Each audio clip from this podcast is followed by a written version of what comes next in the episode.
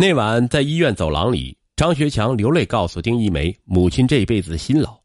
他说：“你永远都不懂，看着她受苦，我的心里有多难受。”丁一梅叹了口气说：“我懂，一年前我爸爸也是被癌症缠身，幸好我们积极努力，他现在恢复的不错，所以你一定要坚强，要有信心。”张学强惊讶的看着丁一梅。想继续追问他爸爸的情况，丁一梅不想跟他说太多私事，就敷衍过去。在他的鼓励下，张学强积极面对，找医生沟通，为母亲安排手术。这边丁一梅二十四小时守在病房，因为脑部肿瘤导致艾翠芳性情大变。清醒时，他有说有笑，跟病友、护士说自己这辈子有福气，有个孝顺的儿媳妇儿。可糊涂时，他为一点小事就大发雷霆，稍有不顺心，对丁一梅又打又骂。张学强心里过意不去，替母亲向他道歉。丁一梅却说：“医生说了，老人不是故意的，他是因为癌细胞侵蚀，大脑失去了控制。”丁一梅的善良和体贴让张学强心里暖暖的。二零一七年七月二十五日，艾翠芳病情加重。抢救无效，愕然长逝。临终前，他对儿子说：“你一定要和小梅好好过日子，看着你成家了，我也没有遗憾了。”张学强悔恨不已。如果自己这些年正经谈个对象，就不会让母亲临死前才了却心愿。因悲伤过度，张学强身体虚弱。丁一梅以媳妇儿的身份和张学强的表哥王凯一起圆满把老太太风光安葬，周围亲戚都称赞他这个媳妇儿孝顺。张学强也很感激，他央求丁一梅能否等母亲七七后再离婚。此时催债公司不时给丁一梅打电话，眼看着欠款不断上涨，他很着急，但考虑到张学强心情悲痛，他只得答应，并咬牙和催债公司周旋。哪知灾难来的猝不及防。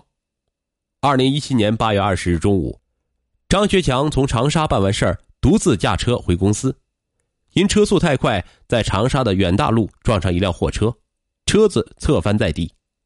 张学强被路人送到医院后，捡回来一条命，但因脑部遭受重创，他陷入深度昏迷。医生说，后期精心治疗可能会恢复，但什么时候醒过来，无法预料。张学强出事这天，丁一梅正好回家看父母。接到王凯电话后，他当即赶到医院。一到医院，王凯就催他去交钱，因为交通事故还在鉴定中，先期抢救费用都是王凯垫付的，后续还要缴纳大笔治疗费。这可难住了丁一梅，他不知道张学强的银行卡密码，自己又没钱。见他不动，张学强的亲友们指责他心狠。丈夫躺在医院了，还不舍得掏钱。丁一梅是有口难辩，僵持不下时，张学强公司的合伙人苏丽站出来了。他说：“我先拿公司的钱垫付吧，你们不要为难丁一梅了，因为她和张学强根本就是假结婚。如今张学强出事了，他只怕是想来分家产的。”丁一梅心里一惊，这件事苏丽怎么会知道的？原来苏丽是张学强多年的好兄弟。也是公司的另外一个股东，但股份不多。和丁一梅结婚时，张学强告诉过他，和丁一梅的是结婚协议。得知真相后，大家用充满戒备的眼神看着丁一梅。丁一梅怒道：“我不是趁人之危的人。”苏丽冷笑着说：“但你是个贪心的人，利用阿姨喜欢你，竟然狮子大开口要二十万假结婚费用。”苏丽的话。在张学强的亲友中，更是引起轩然大波，担心他侵占张家财产。王凯让他交出张家的钥匙。丁一梅觉得备受侮辱，他不知道哪里来的勇气，厉声说道：“张学强现在躺在那里没意识，我是他明媒正娶的妻子，张家就由我说了算，你们无权干涉。”在大家的错愕中，丁一梅消失在病房的走廊。当天晚上，他回到张家时，又收到催债公司的电话。丁一梅颓然坐在地上，是想办法拿走剩下的那一部分钱款，还是走人？思来想去，丁一梅决定先留在张学强身边，照顾他，走一步看一步。作为张学强的妻子，她积极和医生沟通。主治大夫告诉她，只要积极配合治疗，一定会有希望。丁一梅坚定的点头答应了。一个月后，张学强从重症监护室转到普通病房，见他依然没有苏醒的迹象，丁一梅开始为未来发愁。张学强的治疗费是个无底洞，他欠的钱也越来越多。左思右想，丁一梅决定出去上班。于是他请了个护工，白天照顾张学强。得知他请了个护工后，王凯气愤地说：“你这是逃避责任吧？我不管你们是真结婚还是假结婚，法律规定夫妻有互相扶助的义务。”被苏丽挑唆后，张学强的亲友们都对丁一梅充满戒备。丁一梅也没好气地说：“护工只照顾白天，要不晚上你来。”王凯没有接话。丁一梅继续承担晚上照顾的义务，可怜他和张学强连手都没有牵过，还要给他擦身洗澡。最初丁一梅怎么样也下不了手，后来他眼一闭心一横，为他擦洗。丁一梅晚上在医院，白天在长沙一家医疗器械公司工作，劳累的生活导致他身体出现问题。一次，丁一梅回家看父母时，突发高烧，腹痛难忍。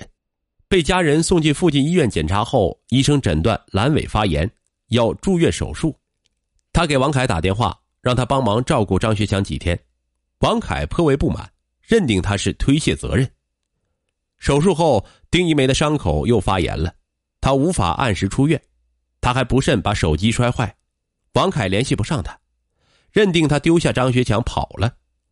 张家亲戚们纷纷谴责丁一梅。并决定将张学强转回家中休养，请了个二十四小时的护工，大家轮流去探视。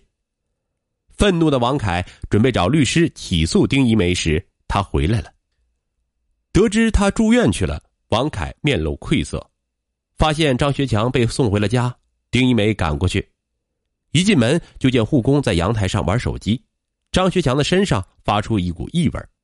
丁一梅掀开被子。竟然发现他的背部和臀部都生了褥疮。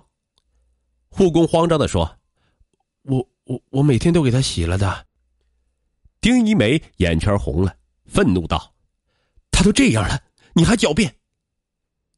丁一梅当即让护工走人，并决定还是把张学强送进医院治疗。